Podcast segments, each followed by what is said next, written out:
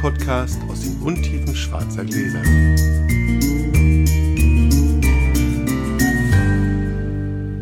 Hallo Publikum, der Sascha ist noch nicht da, denn ich spreche euch mal wieder eine Werbung ein. Wir haben heute einen sehr spannenden Werbepartner. Unser heutiger Werbepartner ist Lobenbergs Gute Weine in Kooperation mit Viñedos y Bodegas Sierra Cantabria, dem Traditionshaus aus der Rioja. Seit 1870 entstehen in der Bodega Sierra Cantabria am Fuße des namensgebenden Höhenzuges klassische Rioja-Weine, die nicht nur qualitativ, sondern auch durch ihr hervorragendes Preis-Leistungs-Verhältnis begeistern. Seit 1957 existiert zudem die Viñedos Sierra Cantabria-Serie, in der die Familie Iguren das Terroir besonders privilegierter Einzellagen herausarbeitet. Erhältlich in Deutschland bei Lobenberg. Mehr dazu gibt es nachher, denn einen Wein aus dieser Serie bekommt Sascha heute ins Glas. Soweit die Werbung und jetzt beginnt das Podcast. Hallo Sascha. Hallo Felix. Ich würde ja jetzt gerne erzählen, was für ein Wahnsinns-Feedback wir auf die letzte Folge hatten, aber wir haben die Es Aufzeichnung. war irre, es war irre, was wir an, an Zusendungen hatten. War so viel wie nie. Wir haben die Aufzeichnung vor fünf Minuten beendet. Deswegen weiß ich nichts. Wir können jetzt auch nochmal darauf hinweisen, dass jetzt dann ja sogar diesen Freitag, wenn diese Folge erscheint, unsere große Insta-Sause ist. Aber alles Wissenswerte haben wir in der letzten Folge erzählt. Freitag 19.30 Uhr. At Schnutentunker auf Insta. Einfach mal reinschauen. Das heißt, morgen haben wir dann sozusagen Instasause. Morgen, stimmt. Es erscheint ja donnerstags, genau. Krasse Scheiße. Ja. Vorher werde ich den Flo und den Sascha auf den Golfplatz zerren und mit ihnen einen Schnupperkurs machen. Wir freuen uns sehr. Wir Wir, wir, wir, sind, sehr wir sind sehr aufgeregt. Vorgenommen, also das geht natürlich nicht ohne Champagner, aber wir haben gesagt, wir fangen früh an, trinken auch wirklich nur diese eine Flasche Champagner dort und haben dann drei Stunden Alkoholsperre, bis es abends losgeht, damit wir nicht irgendwie allzu enthusiastisch in die Runde starten. Ich denke mal, wir werden im Laufe der Zeit schon enthusiastisch werden. Wir können heute würfeln. Hurra! Bitteschön. Prompt eine Eins. Prompt eine Eins. Ah, du auch eine Eins, das ist gut. Ich habe noch eine Chance. Ah, sechs. Ja, das ist super. Ich, ich habe Lust. Übrigens, bevor ich würfel, äh, wir haben ja noch, bei der vorletzten Folge hatten wir ja die Magnum. Ich, mir, mir geht die gar nicht aus dem Kopf, ja? Die, die wir dann zusammen alle gemacht haben. Ja, wir haben sie die, tatsächlich leer Die gemacht. war so gut. Und sie hatte, glaube ich, wirklich nur 12, Komma ein bisschen was Alkohol. Denn wir haben zu zweit diesen Magnum zur Pizza getrunken. Den Allendorf haben wir nicht ganz ausgetrunken, aber wirklich aus Vernunftgründen. Gründen, ja, das stimmt. Das war, das war dann nur reine bin Vernunft. dann ganz brav nach Hause und äh, habe hier noch ein Glas Limo getrunken und bin ins Bett gegangen. Am nächsten Morgen kein Schädel, kein gar nichts. Ich- oh, ich hatte- ein ich ganz sauberer, schöner Wein. Ich, oh, das war, ich, war, ich bin, wie gesagt, das wollte ich gerade nicht. Wir sind aufgestanden, ich hatte nichts. Ja. Also gar nichts. Das war nicht kein Kopf, ich hatte kein ungutes Gefühl, ich hatte gar nichts. ich hatte noch nicht mal den Eindruck, dass ich noch Restalkohol habe, obwohl ich rein rechnerisch wahrscheinlich Deutlich Restalkohol genau. hätte haben müssen. Aber es war alles Der, gut. der war so schön. Also da Ja. habe ich mich nochmal auch über uns beide gefreut, dass wir da nichts von übrig gelassen haben, weil der war so gut, das ging ja nicht anders. So, jetzt würfel ich. Ja, vier. Ah, na gut, darf los. Ich. Es gibt Finca El Bosque, eine Einzellage von Sierra Cantabria aus der Viñedos Sierra Cantabria Linie, ein Rotwein aus der Rioja Jahrgang 2017.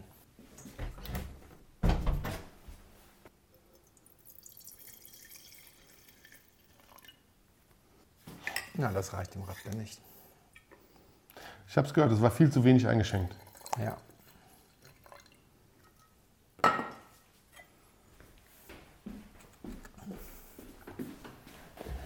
Lieber Sascha, cheers. Cheers. Ich lehne mich jetzt total aus dem Fenster. Ich glaube, das ist Rotwein.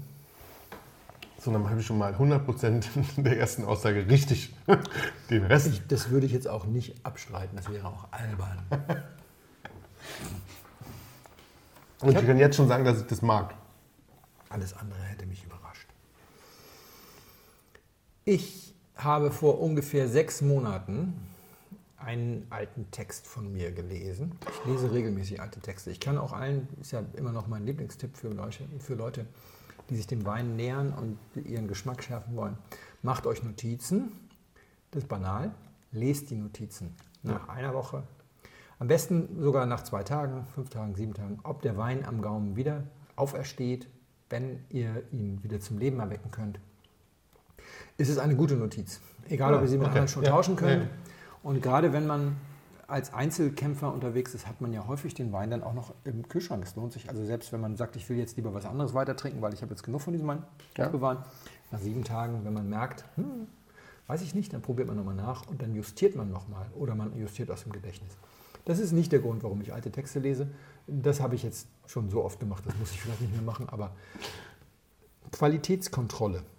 Und dabei habe ich festgestellt, dass es ganz schön schwierig ist mit dieser Weinsprache. Ich habe so Worte gefunden, bei denen ich mir nicht sicher war, ob die Verwendung, so wie ich sie jetzt vornehme, noch zielführend ist. Und okay. dann denkt man lange darüber nach. Ein Wort ist Präzision. Mhm. Präzision ist ein Wort, das ich relativ häufig verwende. Und wenn man etwas häufig verwendet und dann hat man Leser, die vielleicht damit nicht so viel anfangen können, dann wirkt das wie ein Textbaustein. Und ja. Ich habe den Grundsatz seit jeher beherzigt, ich schreibe, um gelesen zu werden. Ja. Mit anderen Worten, es nützt ja nichts, wenn ich weiß, was es bedeutet. Das sollte irgendwie einigermaßen klar sein. Seit sechs Monaten renne ich also nun rum mit diesem Thema Präzision. Und ich entschuldige mich jetzt bei den 20 Prozent Hörern, die demnächst aussteigen, weil es jetzt echt mörder nerdig wird. Das ist wahrscheinlich die nerdigste Folge, die wir je produziert haben, aber was soll's. Präzision ist so ein Thema, das ich dann festgestellt habe, das einfach erstmal mehrere Facetten hat, was es nicht leichter macht.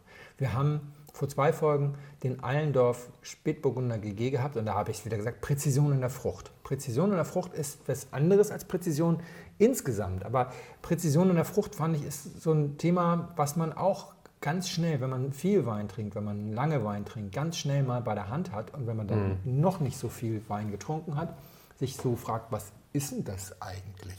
Ja. Mhm. Und dazu ist mir eingefallen, ich habe mal die Geschichte erzählt von meinem ersten Gaia, 97er Barbaresco. Den hatten wir mit einer größeren Runde bei so einer Best Bottle-Geschichte und das war eine lange Tafel mit zwölf Mann und am anderen Ende der Tafel von mir aus gesehen hat jemand die Magnum aufgemacht und hat das erste Glas eingeschenkt. Das war noch nicht halb voll, da roch der ganze Raum nach dieser Frucht. Und wir ja. haben dann ja einen 2001er Barbaresco im Podcast gehabt. Und da haben wir auch gesagt, diese Frucht ist unglaublich. Mhm. Das ist nicht mehr präzise, das ist explosiv. Also präzise ist nicht die einzige Art, wie eine Frucht gut sein kann. Also das ist so explosiv, davon präzise zu sprechen wäre ein bisschen komisch. Ja? Also eine Bazooka ist in der Regel deswegen im Einsatz, weil man nicht so präzise sein kann, sondern einfach alles kaputt machen will. Ja? Stimmt. Aber eine Bazooka ist höchst effektiv. Ja, also, total. Ja, trifft alles. Trifft alles. Ja, trifft alles. Und deswegen, äh, was ist jetzt eigentlich eine präzise Frucht? Also ich glaube, eine präzise Frucht hat zwei Dimensionen schon wieder. Zum einen, dass du sagst, wenn ich an einem Wein rieche, ist das Erste, was ich rieche, in der Regel Frucht. Ja. Und diese Frucht kann alles andere platt machen, wie bei dem Gaia. Das ist nicht notwendigerweise schlecht, weil vor einer Weile haben wir über die Leute geredet, die an der S-Bahn wohnen und dann trotzdem noch die Bohrmaschine hören. Du kannst lange genug die Nase in einen Wein reinstecken und dann riechst du auch die anderen Sachen. Du immunisierst dich so ein bisschen gegen die Frucht und dann, also das heißt, die Frucht überdeckt im ersten mhm. Moment alles, aber das bedeutet nicht, dass da nichts anderes ist und es bedeutet auch nicht, dass du nichts anderes riechen kannst und das ist auch unabhängig davon, ob du viel oder wenig Ahnung von Wein oder viel oder mhm. wenig Erfahrung hast. Aber so eine explosive Frucht ist eher nicht präzise. Ich glaube, eine präzise Frucht ist auf der einen Seite eine Frucht, die so bis an den Glasrand geht, wenn du so willst. Ja? Also die, da riechst du rein und du erwartest als erstes Frucht und dann ist die da und dann ist die irgendwann aber auch zu Ende und macht Platz für weitere Aromen, die man dann entsprechend aufnimmt. Und die zweite Geschichte ist aber, Frucht kann auch verwaschen, verkocht sein oder sie kann klar sein und strahlen. Und wenn ich jetzt also Präzision in der Frucht habe, ist es also nicht nur eine Frucht, die ist nicht nur eine Frage der Lautstärke. Ja, ja. Es ist auch eine Frage der, der Anmutung. Ob ich den Eindruck habe, ich habe hier eine, eine gewisse reine Frucht oder habe ich hier so ein Potpourri, so ein Kompott. Mhm. Kompottige Frucht, also Gamay zum Beispiel, deswegen mag ich die Rebsorte auch nicht. Es tut mir so wahnsinnig leid für all die, die das so lieben. Beaujolais ist nicht meine Baustelle. Ja, also, du hast schon ein paar gute getrunken, zum Glück. Aber es, ist ja, ja, es bleibt dabei. Die haben, dann alle immer, die haben dann eine Pinotfrucht. ja, dann eine Pinotfrucht. Eine sehr präzise Pinotfrucht. Ja.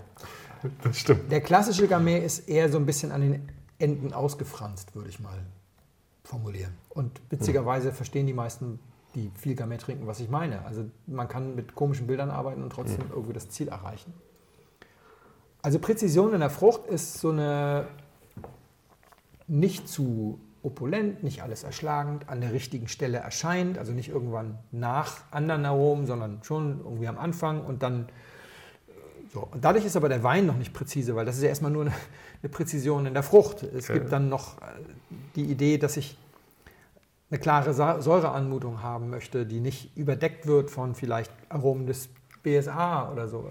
Ich finde zum Beispiel, da habe ich sogar neulich einen kleinen Disput gehabt mit einem Leser, der mir erzählte, dass Peter Jakob Kühns XY unglaublich präzise wäre und der Wein ist schwer vom BSA gezeichnet und für mich schließt sich das aus. Also BSA ist lätschert, BSA kann trotzdem gut sein, haben wir Klar. Burgund Ja, und so weiter.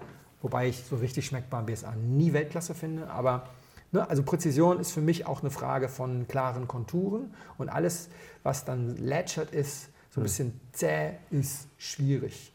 Weine können durchaus präzise und gleichzeitig ölig sein, Chardonnay, aber die haben dann häufig eine erstaunlich kräftige Säure, die das wieder in die richtige Bahn lenkt und sortiert. Ja. Das ist vielleicht Ja, ja. Präzision in einem Wein ganz schwer zu greifen. Und es entwickelt sich in deinem Kopf deine Vorstellung von Präzision. Dann probierst du einen Wein und dann denkst du, passt.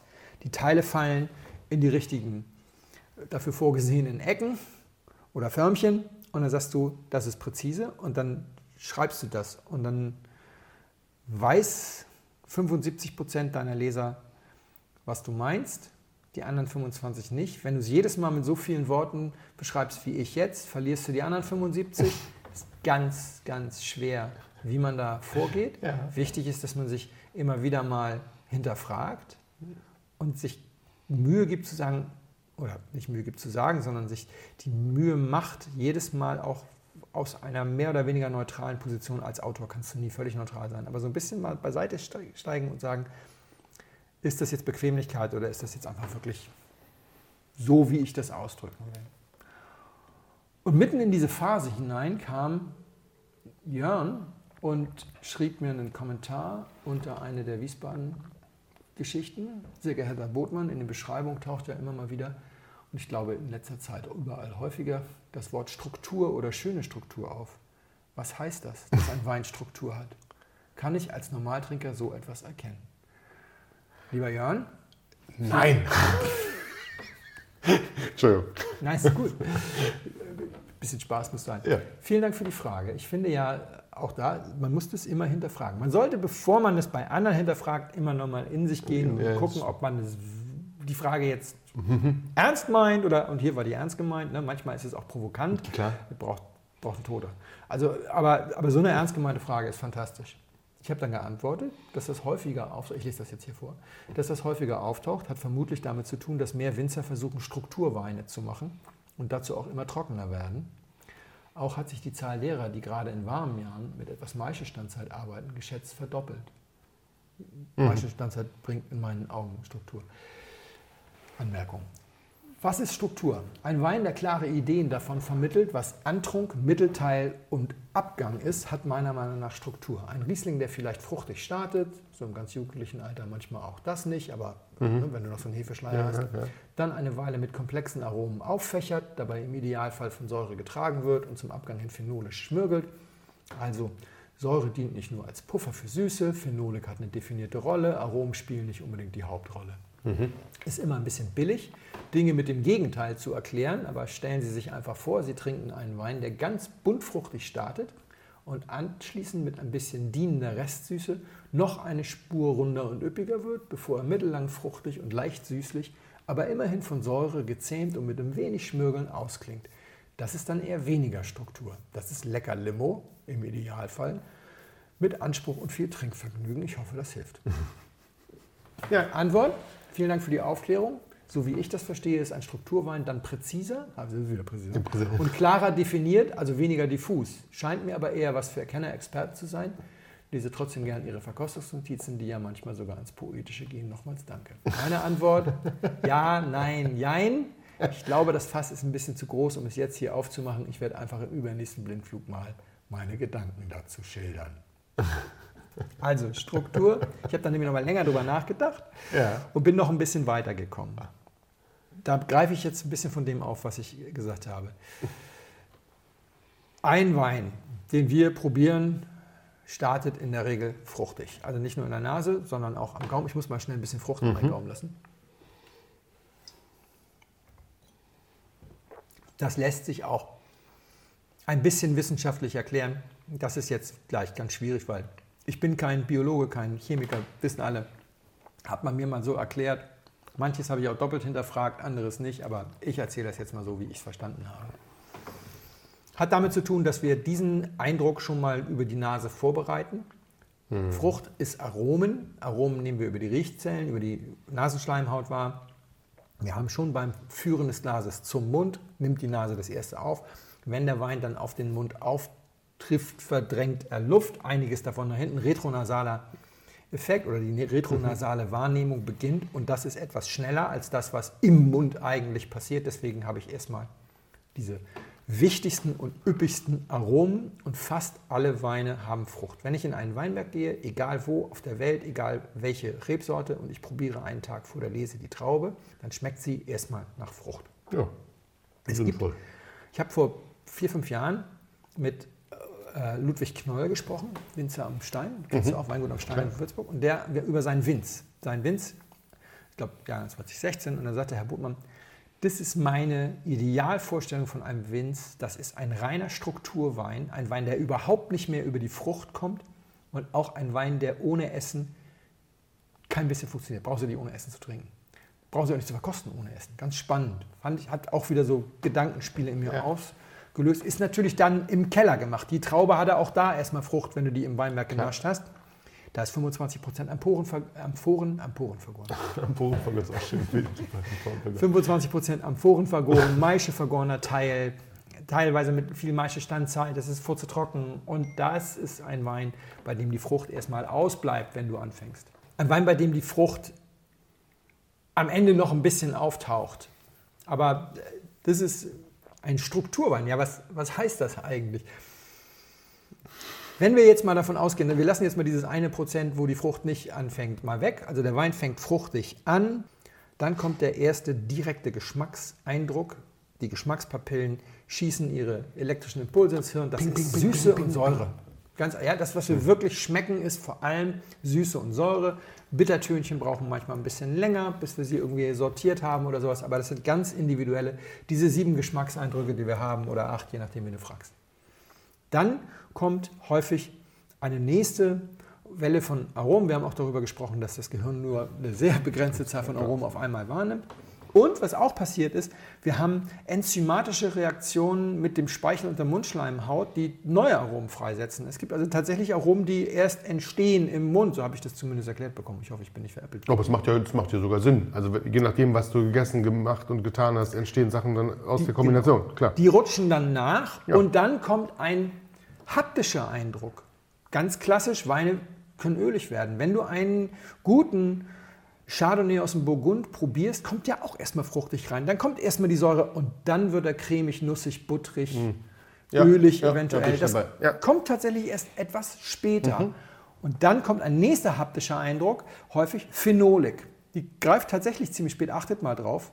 Wir haben ja hier einen Rotwein, der hat Tannine. Bei einem Weißwein, Riesling hat ganz viele Phenole in der Schale. Das ist wirklich, also diese Schmirgelgeschichten und so weiter, das sind tatsächlich echte Angriffe. Ich habe mir auch da sagen, da werden auch Eiweiße denaturiert, weil das ist ein Oxidationsschutz, bla bla bla. Müssen wir auch nicht zu sehr vertiefen. Ist aber tatsächlich eine Kette von Geschichten, die passiert. In der gleichen Zeit kommt der Wein ja auch weiter hinten in den Mund und dann schlucken wir irgendwann. Und wir haben übrigens auch noch, je nachdem, wie gut wir uns gehalten haben, 20 bis 30 Prozent Geschmackspapillen hinter dem Schluckpunkt, hinter dem Gaumensegel. Wir haben, wir haben 60.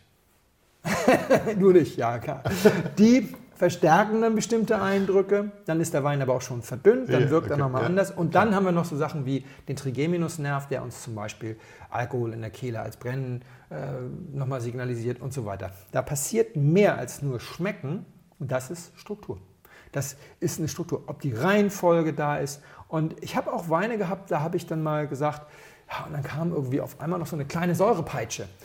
Eigentlich müsste ich dann in Wiesbaden sofort eine Notiz machen, du musst dir den Wein vom Weingut nochmal abfordern für eine Verkostung, ob das jetzt eigentlich eine momentane Geschichte ist oder ob diese Säurepeitsche tatsächlich immer wieder nochmal hinten kommt. Mhm. Ich weiß auch nicht, wie das physikalisch, physiologisch, biologisch dann möglich ist, das weiß ich nicht. Keine Ahnung, vielleicht ist es auch nur Einbildung.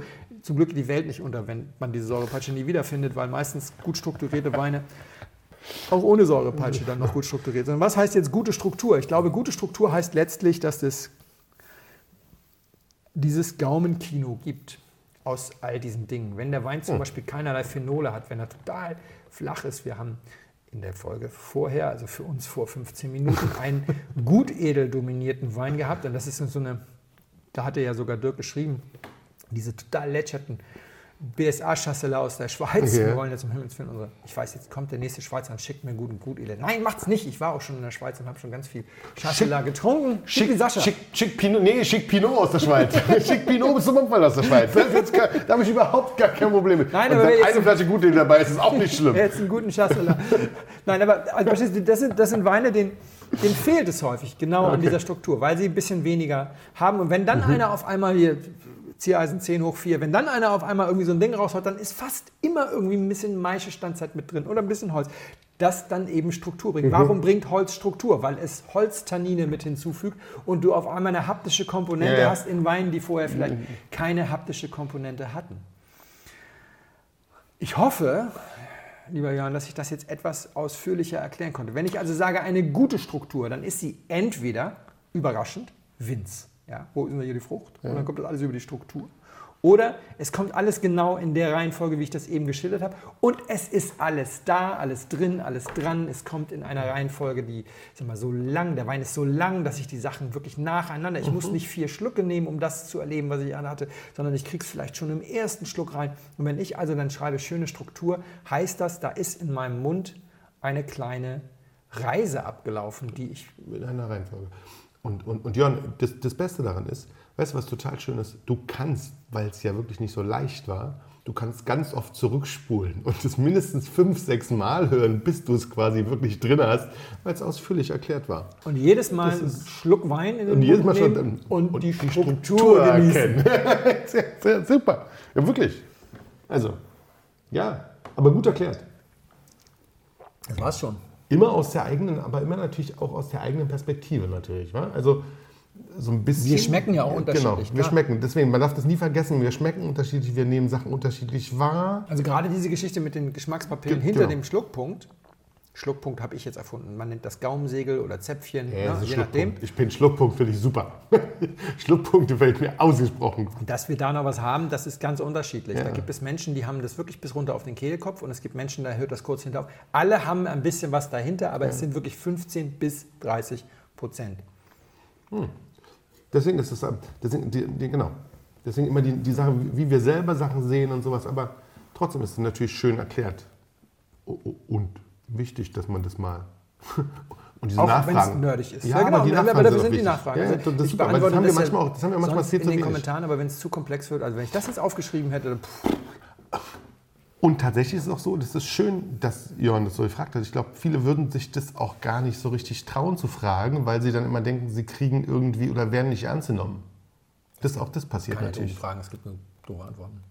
Ah, ja, ja, deswegen, aber das, deswegen, also ich finde jetzt so, so Also er Fragen- hatte ja auch noch weitere Nachfragen, die habe ich ihm dann direkt beantwortet, weil ich sagte, das wird wahrscheinlich 85 Prozent der Blindflughörer nicht so interessieren, weil die das wahrscheinlich gar nicht so kompliziert finden. Er fand auch noch ein paar andere Begriffe kompliziert, wo ich dachte, das ist eigentlich. Ja, aber die Struktur ist, ah ja, das stimmt schon.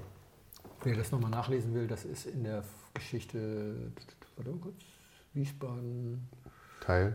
Teil 2. Riesling, Riesling Teil 2 ist also Teil 3 Wiesbaden 2021. So, dieser Wein. So, dieser Wein hat ähm, Struktur. sehr viel Struktur. Hat er in dieser Kombination, wie wir es gerade aufgezählt haben, oder du es gerade aufgezählt hast, tatsächlich. Also er startet mit wirklich Bums. Bums in der Nase und Tara. Und, aber sie schäumt nicht aus dem, ähm, aus dem Glas raus. Mhm. Also es ist, das mit dem Rausschäumen, das, das hatte ich, das hatte, da hatte ich ein schönes Bild so. Das war dieses so Trockeneis. Weißt du, wenn du Ja. das Trockeneis und dann macht das Ja, so, so bumm, wabert so wabert so raus. raus. Ja? Hier wabert nichts raus, wabert bleibt nichts schon im raus. Glas, Genau, bleibt im Glas. Aber sobald du dann den Rüssel da reinhältst, macht es Tata, da bin ich, hallo. Und du kannst mich nicht übersehen. Ja? So gar nicht. Aber es ist eine schöne Frucht. Sie ist sehr präzise. Ähm, also ganz klar definiert. Sie, Nichts sie, Überreifes. genau, sie, sie, sie bricht nicht, also sie bricht nicht irgendwo weg, sondern sie ist ziemlich klar und sauber und hat auch, auch da schon in der Nase so eine, und kirschig, würde ich Ja, sagen. ja, aber so eine Strenge, so eine, so Ja, eine schöne Strenge. Strenge. Ja, also Kirsche, ja, finde ich auch. Ich finde auch Kirsche, so, so ein, auch aber so eine, so eine dunkelfruchtige Kirsche, ja, so Amarena-Kirsche. Schwarz. Heißen die Amarena-Kirsche Ich weiß gar nicht, welches die Amarena ist. Aber, Aber sowas so dunkel, also Amarena habe ich jetzt mit dunkel assoziiert und so, ja, ja. Und dann nimmt man den, also der macht schon beim Riechen Lust aufs Trinken. So, ja. Da denkst du schon, ach, das ist bestimmt fein. Stimmt. Und Eindruck bestätigt sich. Ja? Warte, ich muss mal kurz. Der geht dann in den Mund, bleibt strukturiert in der Mitte des Gaumens. Der geht nicht breit an, die, an, an den rechten und linken Wangenrand, sondern geht halt schön gerade hinten die Zunge runter, geht auf, es geht eine, geht, geht, kommt eine schöne, eine, eine schöne saubere Fruchtnote auch nochmal im, im, im Abgang, plus dann das Tannin, ja, was, was ganz klar, aber auch ganz klar und ganz sauber ist. Und dann hast du einen ewig langen Abgang. Das stimmt. Mit einer wahnsinnig feinen Tanninstruktur. Also es ist wirklich dieses, hier, hier merkt man so dieses, hat man so dieses Schmögeln, dieses ganz leichte Schmögeln, also so, so, ein, so ein weiches, nicht weiches Tannin, so ein Feinkörnig, Feinkörnig, ja, feinkörniges Tannin, genau, allem Nicht so feinkörnig aufrauend Ja. austrocknen, Ja, genau. sondern es ist sehr... Ist das feine Schmirgelpapier, mit dem du dir notfalls auch, mit dem die, mit dem die Gitarrenprofis ihre Fingernägel bearbeiten. Ja, ja. Das, nicht, Aber 500er trotzdem, so? trotzdem ist es so forder, also trotzdem ist es schon so, dass es, ähm, dass es dich, also es trocknet insofern so ein bisschen aus, dass du sofort das Bedürfnis hast, den nächsten Schluck zu trinken. Mhm. Also ni- nicht austrocknen wäre dann der falsche, die falsche, äh, weißt du, du weißt, was ich meine. Dieses Also, Denaturieren, dass du so Genau. denkst, Mm, da ist jetzt ein mm. Teil meiner Mundschleimhaut abgestorben, den könnte jetzt mal jemand wegschauen, das bleibt weg, sondern Ja. du hast einfach so ein, genau, du hast so ein ganz feines, körniges so ja, übrig. Genau, was ist das große Problem von vielen? Das ist äh, Holz, was ausgebaut, ich glaube. Das ist das große Problem von vielen, wirklich auch auf, auf äh, Langlebigkeit und, und so ausgebauten Weinen, ist es, wenn sie dann so, so dermaßen die Mundschleimhaut attackieren, dass du denkst so, hm, ich muss jetzt zwischendurch auch mal Wasser trinken. Das hast du hier überhaupt nicht. Also wir, sollten eigentlich zwischendurch mal Wasser trinken. Und ich wäre, also ich, ich lehne mich, als, ich, wie du vorhin, ich lehne mich jetzt aus dem Fenster, würde, ich wäre sofort in Italien gerade. Witzig. Ist es nicht, aber könnte man verkaufen. Ich kaufe Italien, ist es aber nicht. Ah, schade. Also ich wäre sofort irgendwie, das, also es war jetzt so eine, so eine harte italienische Anmutung. Also und, und wirklich im besten Sinne, ja. Weil du diese Kirsche auch gerne Ah. Sangiovese hast. Genau. Aber du hast sie auch noch in einer anderen, in einer anderen Rebsorte. Es ist Rebsorten rein. Es ist Rebsorten rein und dann kirschig. Und mein Kopf ist noch so bei Sangiovese, dass ich den jetzt, dass ich den jetzt tatsächlich. auch noch einen Schluck. Ja, ich, unbedingt. da ich einen Teil davon dekantiert habe, hole ich einfach mal die Karaffe. Merlot ist Pflaume. Ja, das ist ja in dem Fall. Also es ist kein Pinot, es ist kein Sangiovese, es ist keine Merlot. Es ist kein Ganache, dann wären nämlich wahrscheinlich die Ja, das ein bisschen drüber, gröber. ja. Hm. Movedre. Nee, das wäre jetzt, das wäre normalerweise jetzt ein bisschen weniger präzise in der Frucht. Das Ah, das geht aber dieser, auch schon eine dieser Blaubeer-Joghurt-Geschichten. Also Mourvedre ist für mich immer etwas, der, der etwas bessere Gamay. Okay, Nee, ist das geht, das, nee, ja, das geht auch nicht. Nee, das, nee, das, an der Spitze ist, ist, in der Spitze ist reinsortiger Movedre wirklich ja auch großartig. Ähm, Es ist Tempranillo. ah, Spanien. Wir sind in España, genau. Aber es ist wirklich schön. Aber ist es. Doch okay, ja, ja. Jetzt würde Spanien keine guten Rotweine machen. Unter Wir Spanien, sind- Wir, Spanien macht schon Genau, wenn wir das aber. Ach so. Äh, nein, es, wir, sind in, endlich mal ein guter spanischer Rotwein. wir sind in der Rioja. Wir sind in der Rioja. Ja, wie alt ist das? Das ist haargenau, um das mal ganz präzise zu sagen, ist es 2013. Ja, 2017. Siehst du? Habe ich gesagt. Es ist aber natürlich, ja, das ist aber, weil wir das nicht so oft, also Rot, wir machen ja viel Spanien, aber ich mache ja meistens Weiß. Und Rot ist dieses längere Fasslager, dieser späte Release, dass das der aktuelle Hm. Ja. Jahrgang ist, ne, dass diese Weine ja. eben ein bisschen länger, deswegen ist das häufig. Also, wir haben heute einen Werbepartner. Das, äh, Ein Werbepartner, ein Doppelwerbepartner sozusagen. Lobenbergs Gute Weine, gemeinsam mit äh, Sierra Cantabria, also der Gruppe. Der, das, ist, das müssen wir jetzt alles aufklären. Oh, dann mal los, jetzt nicht. Mal diesen. Also, die Familie Iguren hat vor sieben Generationen angefangen, in der Rioja Weinbau zu betreiben. Sie lassen so ein bisschen offen, ob sie da schon Wein gemacht haben oder nur Trauben. Wurscht. Es gibt auf jeden Fall ganz lange aus diesem- 1870, aus dieser Dings. 1870 vor, vor, vor, Vor fünf Christus. Vor fünf Generationen haben sie dann aber dieses Haus gegründet, äh, Bodega Sierra Cantabria. Nicht ganz unbekannt. Und das ist die Cash Cow, würde ich mal so sagen. Und da machen sie etwas sehr Konsequentes.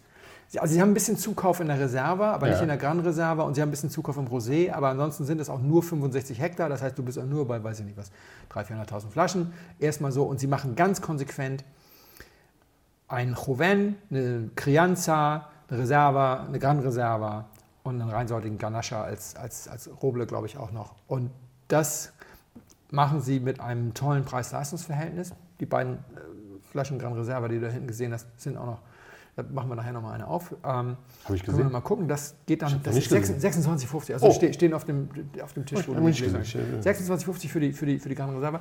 Und 1957 hat, ich glaube, der Großvater der aktuellen Generation gesagt, wir wollen das immer so lassen. Wir wollen Bodega Sierra Cantabria als einen klassischen Rioja-Erzeuger mit einem guten Preis-Leistungs-Verhältnis machen. Okay. Und deswegen gründen wir diese Viñedos Sierra Cantabria Serie, die du gerade in der Hand hast. Hab Und da ich, ja. fangen wir an, mit Einzellagen zu experimentieren. Und El Bosque ist eine kleine Einzellage, 1,3 Hektar, eine der besten Lagen der Rioja. Und Aber es vermarktet sie als eigenes, als eigenes quasi kleines Weingut sozusagen?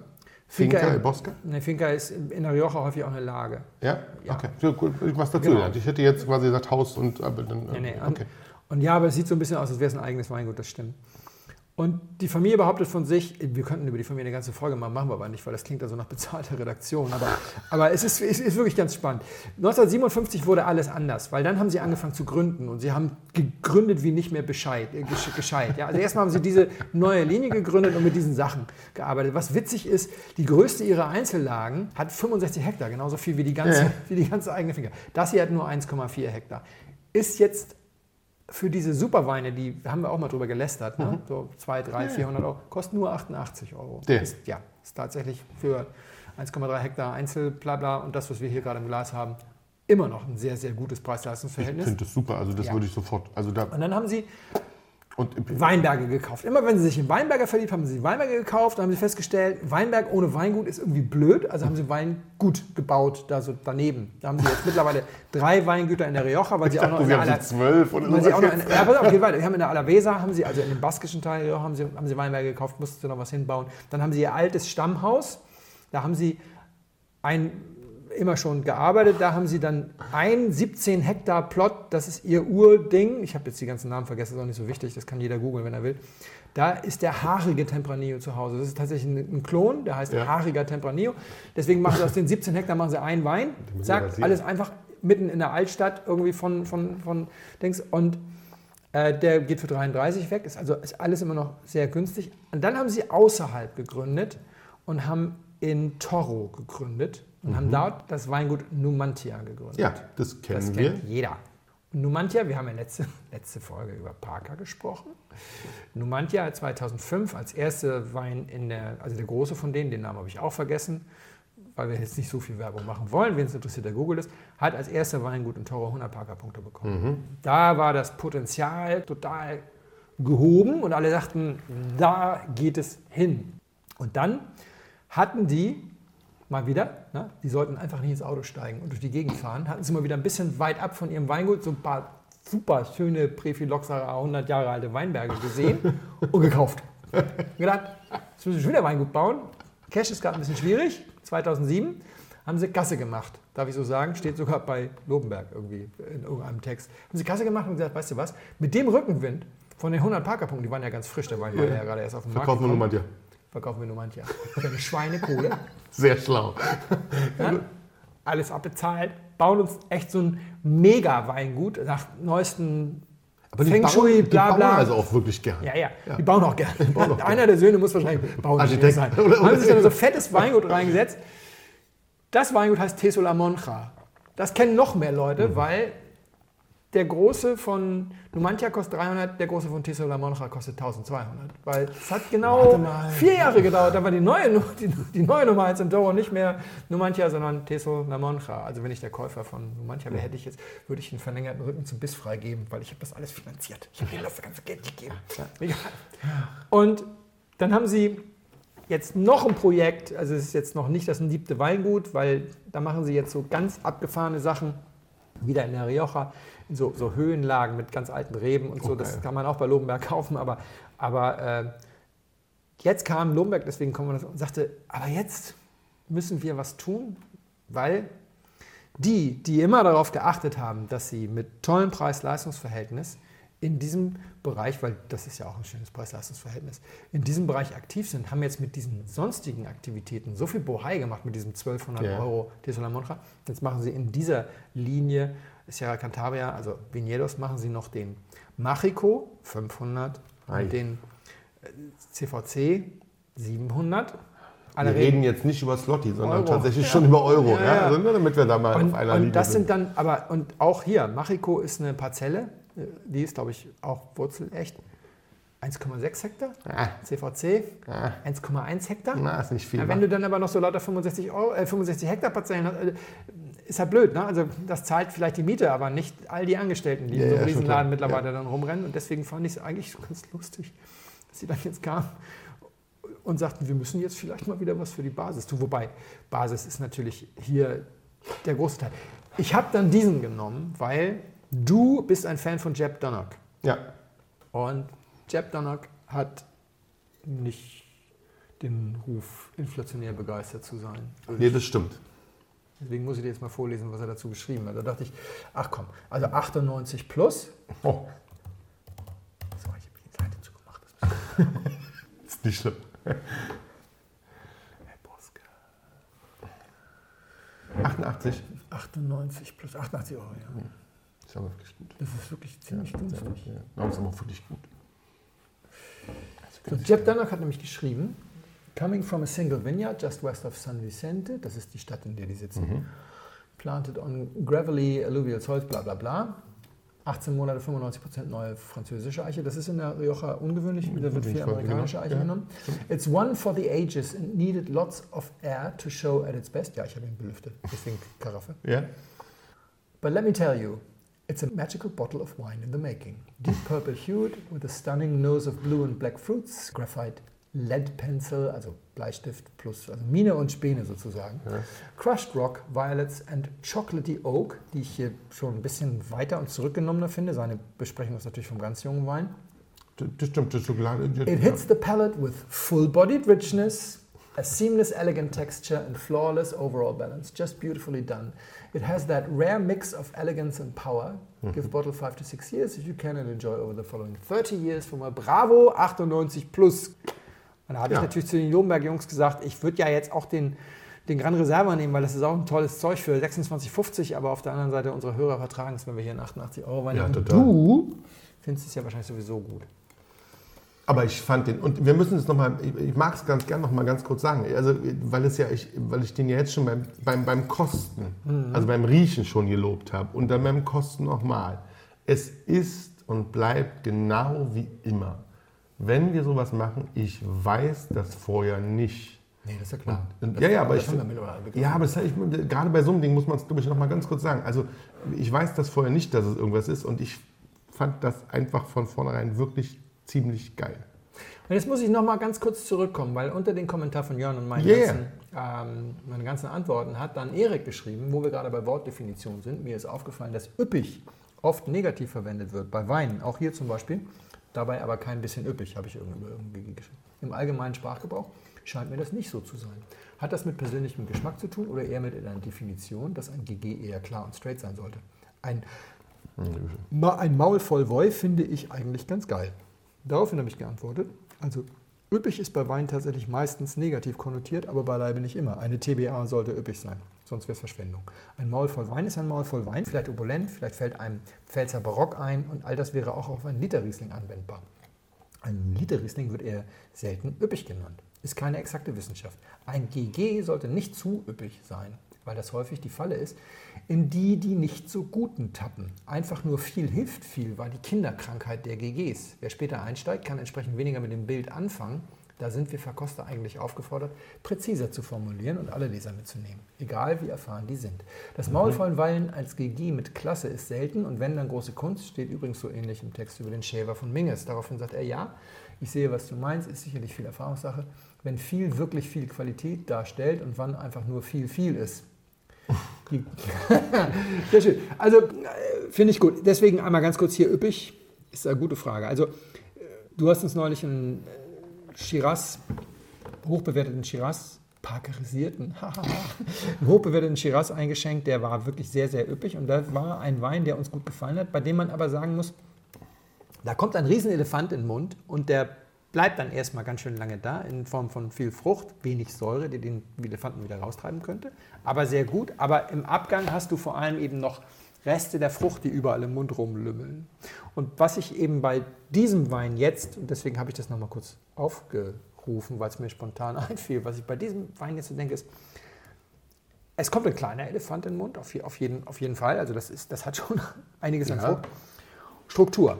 Was dann passiert ist, dieser Elefant verwandelt sich in so einen in so ein Rodeo. Weißt du, so, so Cowboy-Indianer mit ganz vielen Pferden und yippie yay und das reitet mit sehr viel Zug eben auf den Abgang, zu, auf den, das, auf den ich, das, Schlund ich, zu. Genau, was was sagte, das Gradlinige. Genau. Genau. Es Das- reitet durch und dann haut es ab und, machst, und dann ist der Wein geschluckt. Und was die Leute mittlerweile wieder suchen, ist eben, der Abgang hier ist nicht Reste rumlümmelnder Frucht, sondern es ist das Echo des Knallens der Peitschen. Weißt du, so dass du so denkst, so dieser Zug, der auch mit Frucht und allem dabei Ja, ist, der ist einfach immer noch da und du denkst so, wow, da ist in meinem Mund gerade ganz schön viel passiert. Und das klingt auch auf genau der Note aus. Das finde ich an dem Wein echt stark, weil der hat bestimmt, was hat denn der, 15,5? 14,5. 14,5. Also es ist kein schlanker Wein, Er schmeckt viel schlanker als das. Hm, danke. So. Ich immer mit meinem So. Wir trinken einen Wein aus dem Rias, Bei- Rias Baixas. Und zwar einen Albarino 2011. Paso Senoras, wahrscheinlich falsch ausgesprochen. Verzeiht mir das. Felix wird es berichtigen nachher. Da ist er viel besser drin. Ich bin sehr gespannt. 2011 ist der Jahrgang, ging erst 2019, glaube ich, auf die Flasche, genau. Wir gucken mal, wie wir das alle finden. Viel Spaß euch.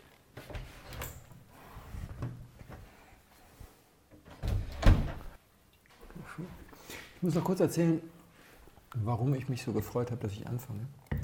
Wenn ich kurz darf. Erstmal Cheers. Warte, warte, ich muss erst mal mich hinsetzen. So, warte. Cheers. Cheers. Oh, Wir müssen die Feuerwehr rufen, da ist irgendwo ein Diesellaster weggeschlagen. Ich weiß nicht, ob unten der Heizöltank geplatzt ist. Ganz kurz, warum ich mich so gefreut habe. Ich wusste ja, dass ich mir von dem was nachschenken würde, weil ich den beim Dekantieren verkostet hatte. Und jetzt habe ich ein bisschen Zeit und Ruhe und Muße, weil ich muss heute Abend ja noch zu einem Fototermin in den Planeten Wein, weil die Anja Schröder macht ein neues Format, Online-Format für die Berliner Morgenpost Morgenpost, genau. indem sie mit drei Weinen und drei Genussmanufakturen einmal im Monat ein großes äh, Live-Event, YouTube-Live-Event macht, Ja. bei dem ich öfter mal Gast bist, sozusagen. Oder mitmachst. Weinerklärberg, ja, Kleiner Weiner- Weinerklärberg. Weinerklärberg. Also, Bär bist du jetzt. Also, aber der, der, der, frisch rasiert, das stimmt. Im Moment nicht so bärig.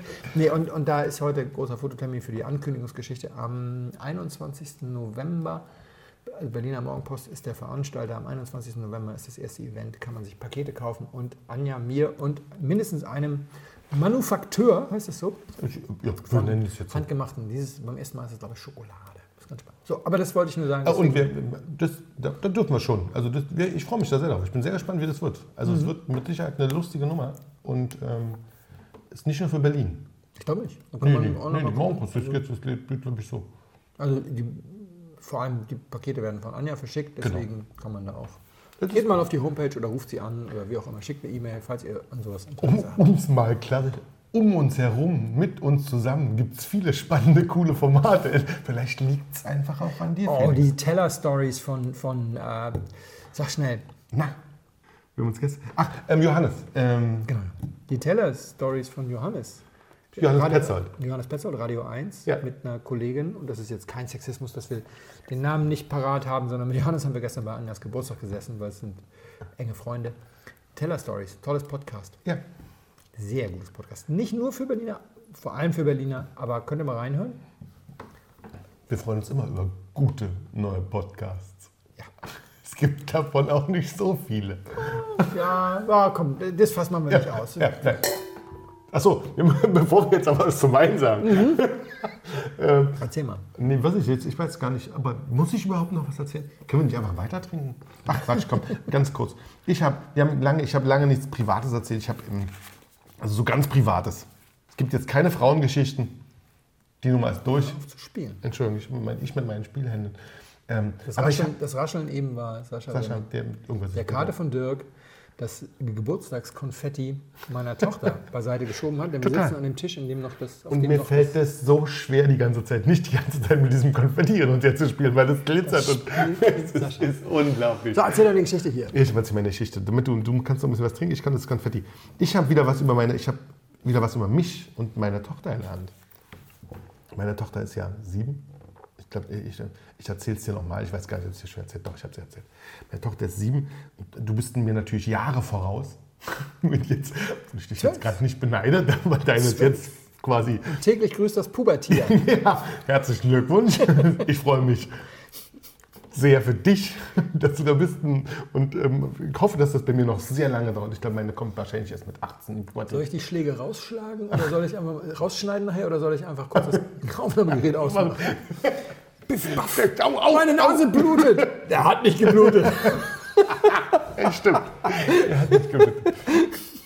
Übrigens, nur um es anzumerken, also ähm, wahrscheinlich merkt man, dass wir schon den zweiten Podcast produzieren. Nein. Ich nicht wieder auf die Idee. Ich auch nicht. Erzähl deine. Geschichte Achso, äh, um sich- ich habe wieder was über meine Tochter. Meine Tochter, ähm, es gibt, ich könnte ja sogar noch Schu Geschichten aus unserer, aus unserer Privatschule erzählen, die auch spannend sind. Über, jetzt komme ich von einem zum anderen. Wohlstandsverwahrung. Über, über so. Wohlstandsver- Nee, darüber wollen wir heute nee. nicht reden. Okay, also, Erst über Frauen, Unternehmerinnen, Kongresse und dann über Wohlstand. Okay. echt mutig, mein Lieber. Okay, also machen wir dann machen wir die nette Geschichte zwischendurch, sozusagen. Also meine kleine siebenjährige Tochter.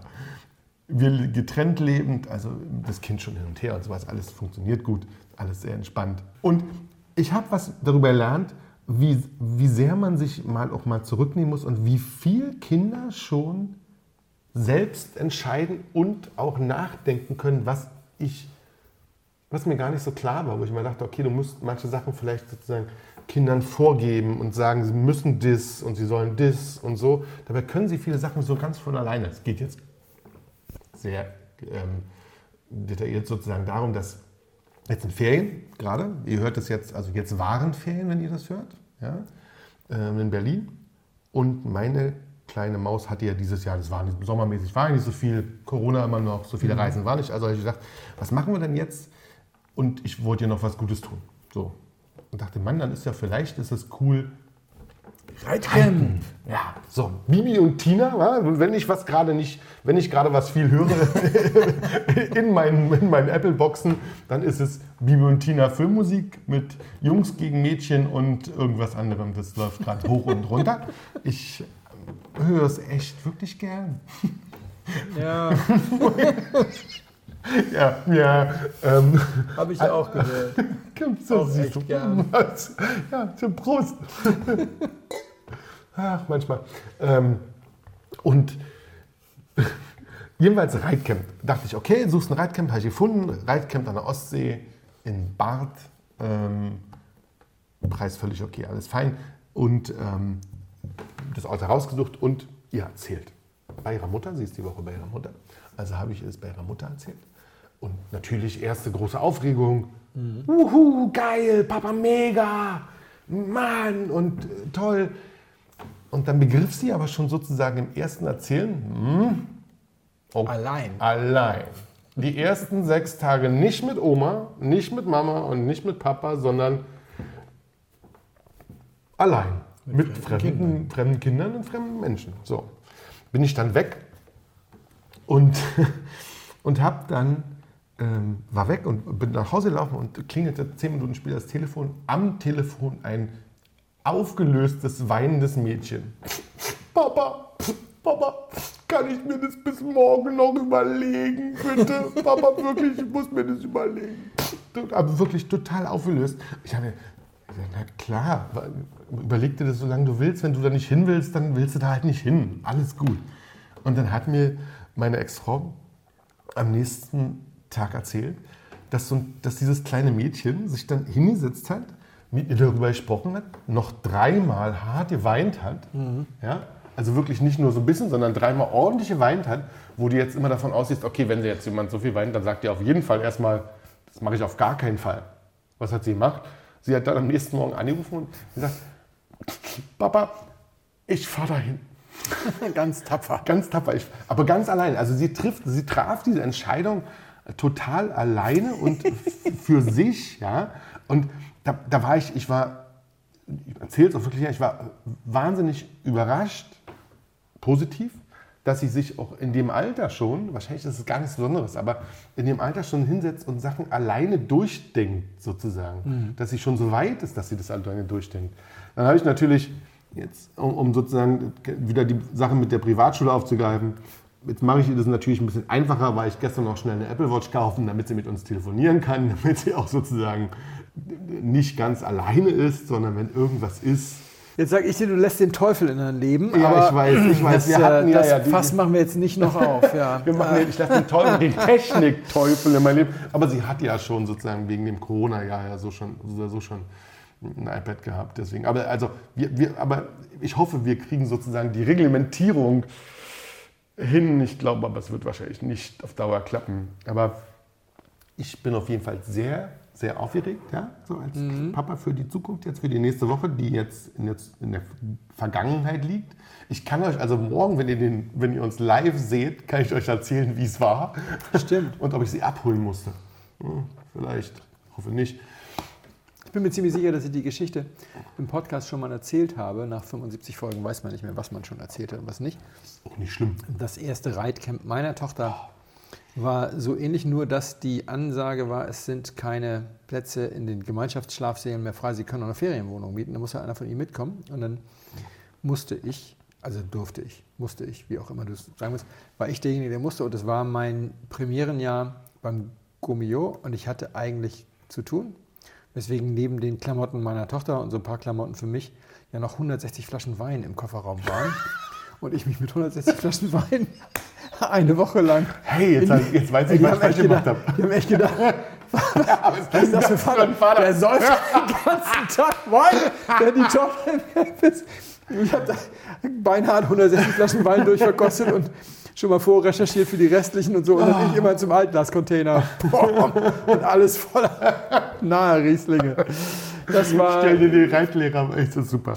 das war grenzwertig. Das war wirklich, ich habe die dann wirklich heimlich weggebracht. Weil ich dachte, das darf keiner sehen. Aber ich glaube, sie haben es alle mitbekommen. Sie haben, so wie sie meine Tochter angeguckt haben, haben sie es alle mitbekommen. Schön. Ja, ähm, okay, habe ich richtig gemacht. Ich bringe sie jetzt alleine hoch Ja, und, hoch. und trinke die 160 Flaschen hier. Genau. Und keiner kriegt Keiner mit. sieht Also außer mir. Außer, genau. Yes.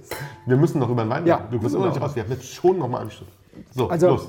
Ich bin sehr gespannt. Ja, bin ich, wirklich ich auch. sehr gespannt. Ich bin auch, weil ich ein bisschen äh, frei drehe. Also das war wirklich so ein richtiger, leckgeschlagener Diesellaster am Anfang. Das hat sich komplett weggeschmeckt. Ja. Also das war Petrol. Warte mal ganz kurz, hier ist eine Fruchtflieger. An dem teuren Wein. Das geht Ist ja nicht.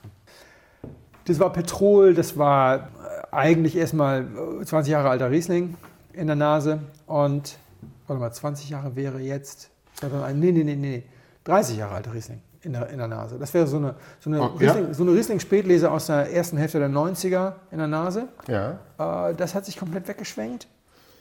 Es hat sich noch nicht mal eigentlich so eine, eigentlich ist noch nicht mal Riesling übrig, übrig geblieben. Dann hast du so eine klare Astringenz. Wir haben über das Austrocknen gerade gesprochen. Der Wein trocknet den Mund aus, hat ein bisschen Zucker, um das wieder abzupuffern. Ist ein Wein für Spezialisten und Fetischisten. Oh ja. Definitiv. Also wenn du das Mutti als Dessertwein einschenkst, die kommt nie wieder. Ja, also das mit Mutti ist übrigens jetzt unsere Mutti gemeint, also meine lebt nicht mehr, aber da geht es jetzt wirklich nicht, ist hier keine politische. Nee, nee, also, das, das, das, das, geht um. Aber wenn du das den älteren Verwandten einschenkst, weil du denkst, die mögen doch bestimmt was Süßes, das ist viel zu astringent. Ich bin mir nicht mal mehr sicher, ob das süß. überhaupt süß ist. Nee, es ist nicht süß. Ja, also, aber es schmeckt wie ein ganz, ganz gereifter. Also die die erste Idee war 93er Riesling Spätlese und dann schwenkte sich die Phenolik, äh, die, die, die, der Diesel weg. Mörderphenolik oder eben Alterssäure. Und dann ging die Rieslingfrucht Kapeister, die ist eigentlich gar nicht da. Genau. Ist auch keiner? Ja, und es blieb immer weniger übrig. Also das ist so, wenn du diesen ersten Start hast, es ist halt so, wenn du an, an äh, Diesel denkst, denkst du erstmal Riesling. Du bist so gepolt, das ist so gefährlich, weil du die ganze Zeit, habe ich dir zugehört, mitgeredet, du bist die ganze Zeit auf der Spur. Und eigentlich müsste ich jetzt nochmal komplett neu anfangen zu verkosten.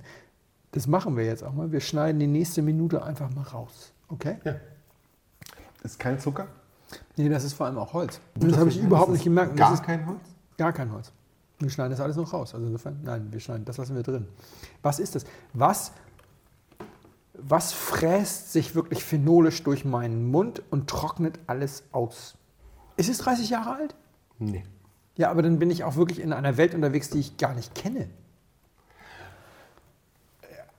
Kein Holz. Oder bist du nicht bei mir, dass das enorm adstringierend ist? Es ist astringent. Ich finde es trotzdem, ich trotzdem ziemlich gut.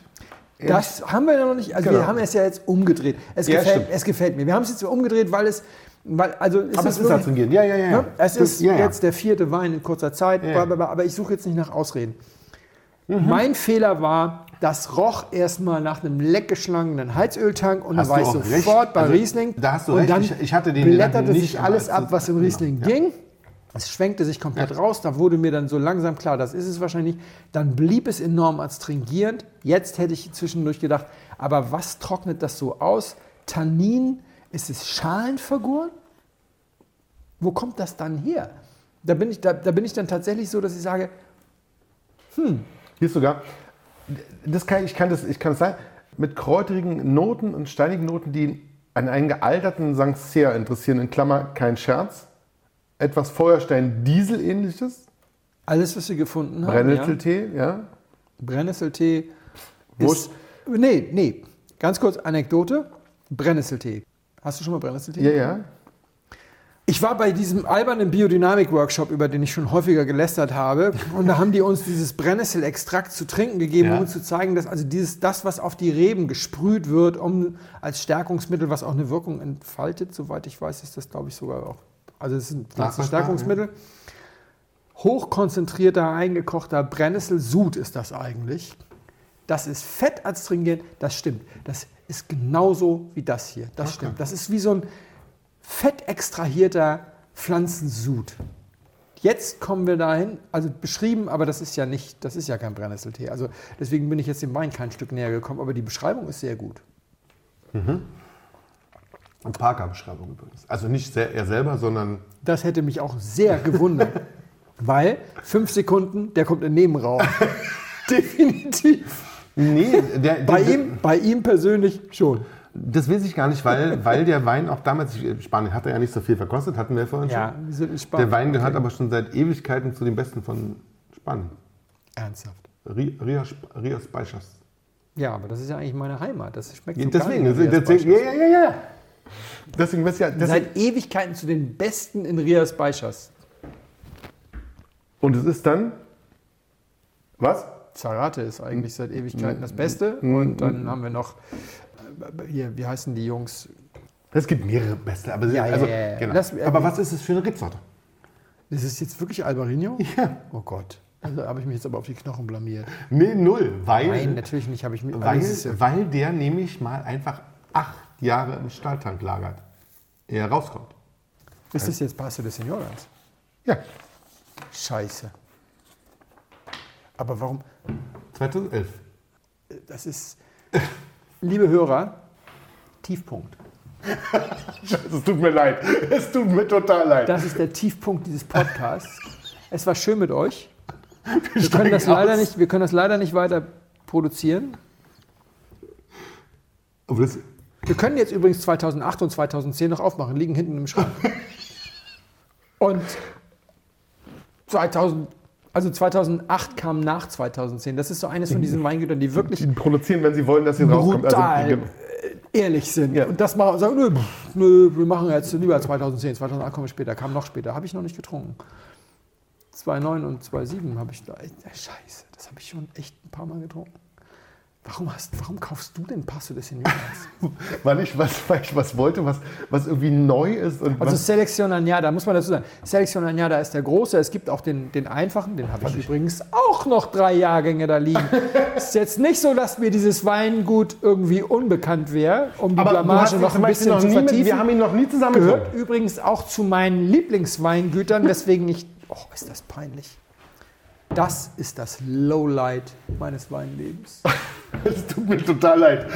Also Albarino heißt ja deswegen Albarino, weil sie dachten, die Weiße vom Rhein, das wäre Riesling. Also da auf Riesling zu kommen, ist jetzt nicht so schwierig. Nee, auf der ist okay. anderen Seite sagte uns unser Freund Manu so schön, wenn du bei der Master of Wine oder Master Sommelier Prüfung einen Albarino unter bestimmten Umständen für einen Berliner hältst, dann kriegst du trotzdem die volle Punktzeit, weil die manchmal extrem. Ich kann es mir alles nicht schönreden. Oh, ist das schwierig. Ich habe ja zwischendurch wenigstens gesagt, dass ich es gut finde. Ich finde es Ja, ja, wirklich ja. gut. Aber es ist im Moment wirklich auch austrocknen. Aber dann kann ich dir sagen, klar, das ist der Hefeflor. Da hätte ich jetzt, das ist so ein echter Botmann-Aussetzer, weil natürlich, wenn es kein Holz ist, wenn es keine Alterssäure ist, ist die dritte und letzte Möglichkeit, Ausschlussprinzip, ein ewig langes Hefelager plus unfiltrierte Abfüllung. Aber wir waren halt nicht in Geisenheim und haben das nicht bis zum Erbrechen irgendwie verkostet, sondern wir sind nur selbsteinander Experten. Ich bin Aber weder Master of Wine, noch Master Sommelier, noch Diplom-Önologe. Ich bin einfach nur ein Verlierer, aber ein glücklicher. Sehr geehrte Damen und Herren, im Namen von Flugkapitän Felix Botmann und Co-Pilot Sascha Radke darf ich mich ganz herzlich bei Ihnen bedanken, dass Sie sich heute für Blindflug entschieden haben. Wir hoffen sehr, Sie hatten eine angenehme Zeit an Bord and we wish you a safe onward journey und allzeit einen guten Wein im Gepäck.